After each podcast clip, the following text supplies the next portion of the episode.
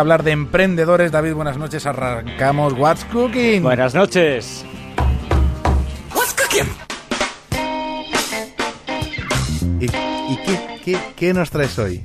¿Qué te traigo hoy? ¿Eh? ¿Cohetes no? No, no, cohetes no. Ah, todos, ya todos los tuvimos, ya tuvimos Todos los días cohetes no.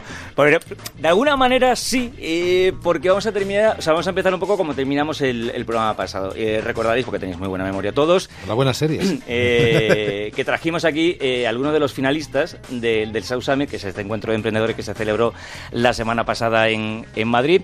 Ninguno de los tres, lamentablemente, ganaron, pero hoy sí Tenemos te ganador. traigo al ganador, al vencedor del South Summit 2015, se llama Juk Martí, es el creador de Platform. ¿Y qué es esto? Pues es un, a ver si lo digo bien, es un suelo inteligente, radiante, que lo que consigue es dar calor donde y cuando hay personas. Y me explico. Estamos hablando de baldosas, baldosas que tienen unos... Ah, eh, haber empezado por ahí, hombre.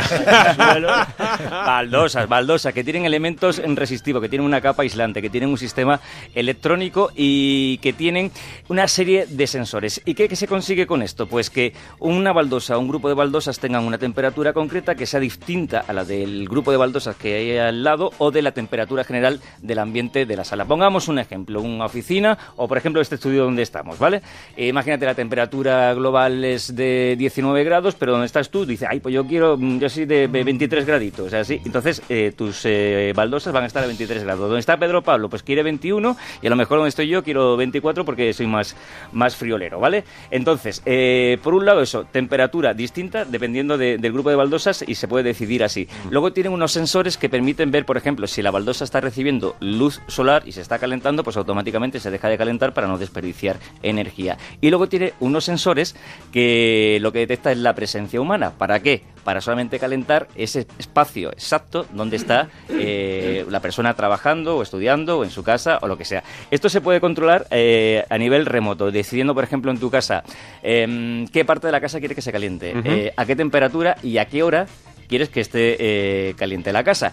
Y el elemento que a mí más me llama la atención y al mismo tiempo que más me inquieta es que encima el sistema es inteligente, es decir, que aprende con los hábitos de la persona que vive en esa casa. Entonces, si Eso tú... es muy inquietante. Que es sí. muy inquietante. A ver, por ejemplo, tú eres de los que llegan a tu casa y lo primero que haces es... Descalzarte. eh, descalzarte y, y tirarte en el sofá. Bueno, pues el sistema aprende que a las 7 de la tarde va a calentar esa zona del sofá. Voy a tener una comida en el comedor con amigos y quiero calentarlo todo. O no, estoy yo solo y simplemente con calentar la zona del sofá, el sistema autoprende. Aprende de costumbres. La otra es que yo le quiero dar más o menos libertad al sistema para que él actúe solo. Bueno. A veces da un poco de miedo que el sistema trabaje de manera independiente, sí. pero si queremos darle la no reconoce el bien. sistema aprende de los hábitos de las personas y propone directamente eh, los nuevos usos. Por ejemplo, decir a final de mes has gastado un 20% en una habitación que has estado eh, muy poco. Mm, ¿Realmente te compensa?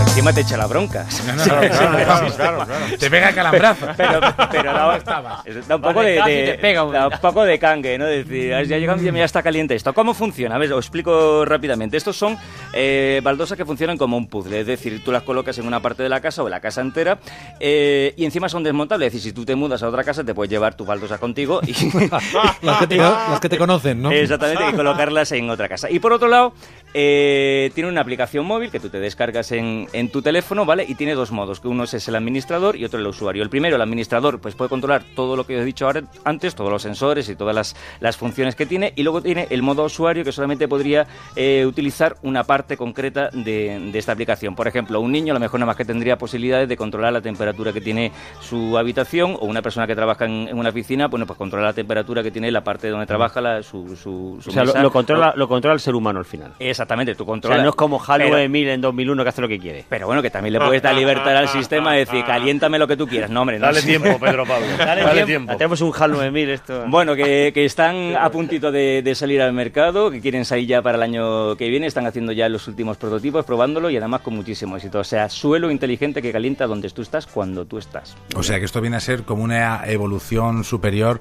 del famoso brasero en la mesa camilla, Sí. la famosa gloria que... Eso es, eso Oye, es, equivalente la, del brasero. La mesa, camilla y el brasero donde tú quieras, cuando tú quieras Claro. y a la temperatura que tú quieras. Mira, El brasero te lo llevabas a donde tú querías. Claro, claro, claro, pero esto con mucho menos peligro que los braseros. Bueno, si no, si no le deja mucha libertad al sistema, que a mí eso me ha dejado un poquito así preocupado. Bueno, nos hubiera venido bien. ¿Alguna cosa más? Claro que sí, claro, que, sí. Os traigo eh, una cosita que os va a gustar mucho porque encima es un tema que acabáis de, tratar y que según el ingeniero creador de la startup de la que voy a hablar ahora, eh, sería o podría haber evitado el escándalo de las emisiones de los motores de Volkswagen. ¿Qué hace, qué hace Wolfsburgo que no le contrata? De hecho, eh, lo propone como solución para eh, sus problemas de, emisiones. Hablamos de, una startup que se llama O3 Protégelo, ¿vale? Eh, hablamos de un dispositivo que se coloca antes eh, del filtro de combustible que consigue que se queme mejor el combustible de lo que se hace actualmente. Os explico, yo tampoco soy un experto en motores, pero voy a intentar explicarlo. un motor de un coche normal quema de combustibles entre un 70 y un 75% y este sistema lo que hace es que se queme entre un 90 y un 95%. Resultado de esto, mayor eficacia del motor. ¿Por qué? Porque emite menos eh, gases eh, a la atmósfera, porque quema prácticamente todo el combustible, le da más potencia al coche y encima ahorra, ahorra combustible. En cifras, eh, estos chicos hablan de que se puede ahorrar en torno a 150 kilómetros por depósito que, llenes del coche, ¿vale? Y evitar un 50% aproximadamente de, emisiones de gases. Y la pregunta del millón, ¿qué hubiera pasado si los coches Volkswagen hubieran utilizado este dispositivo. Hubieran pasado los test de emisiones, pues Isidro eh, Moreno, que para eso se lo ha inventado, nos contesta. El tema de Volkswagen, hubieran pasado todos los controles porque ellos eh, y todos los fabricantes de automóvil entienden de que el dominio de la combustión es caro y complicado. Entonces nosotros hemos dado con una clave para tratar el combustible con un bajo coste y la reacción es, es, la, es la que hacemos, es la que producimos, o sea, es, es la que es y ya está. Porque llevamos siete años detrás de este proyecto y creemos tener la certeza de solucionar y de dominar la combustión. A ver, os cuento, dice que el sistema es muy sencillito, que lo podría colocar cualquiera en su coche, pero bueno, de todas maneras aconseja que lo llevemos al taller de confianza, que no lo coloquen ellos. El precio entre 150 y 300 euros, dependiendo del tamaño de, del coche. Ellos, evidentemente, lo que quieren es que una gran compañía automovilística pues eh, le compre un poco la tecnología y lo, lo meta como, como elemento ya de, serie dentro de, de, los coches. Dice que están en conversaciones con algunas grandes compañías americanas que están interesadas, ojo, en la tecnología, pero saltándose la patente. Las cosas esta de... de, Tratado de Libre Comercio. Ah, exactamente, exactamente. La cuestión que acaban de salir, que están de, funcionando desde abril, que ya han hecho las pruebas en unos 1.800 coches, han hecho un montón de test y de ITVs voluntarias de emisión de gases y que los resultados son espectaculares. Yo lo dejo ahí. Oye, por si alguien en Alemania nos escucha y dice, bueno, pues vamos a igual a... Bueno, en Martorell para también, también, exactamente. Tiene. Ahí está, yo dejo la solución ahí al aire y si alguno lo pilla, pues mira, eh, ahí se queda. ¿Y con qué vamos terminando? Pues vamos terminando con una cosa, fíjate tú, que tú nombraste, que dejaste caer aquí en un programa no hace mucho y era algo así como qué bueno sería que en el, en el colegio y las escuelas se aprendiera de alguna manera o se enseñara a cómo ser emprendedor, eh, Mm, algo como economía aplicada, es como ser empresario, cómo, cómo funcionar con ideas. Entonces lo que, lo que te traigo es, es una startup que se llama GPD, que son, es la abreviatura de Young Potential Development, si no me equivoco, es como el desarrollo potencial de, de, de, la juventud, de los jóvenes. Es una iniciativa que sale con un café de, unos amigos, todos profesionales de distintas disciplinas y que todos coinciden en la idea de que en el colegio las eh, disciplinas y, y, los conocimientos que, que se enseñan, luego finalmente cuando llegas al mercado laboral, no son precisamente lo que las empresas necesitan. Entonces ellos proponen que se enseñe otro tipo de disciplina. Por ejemplo, que eh, liderazgo, autocontrol, eh, trabajar en equipo,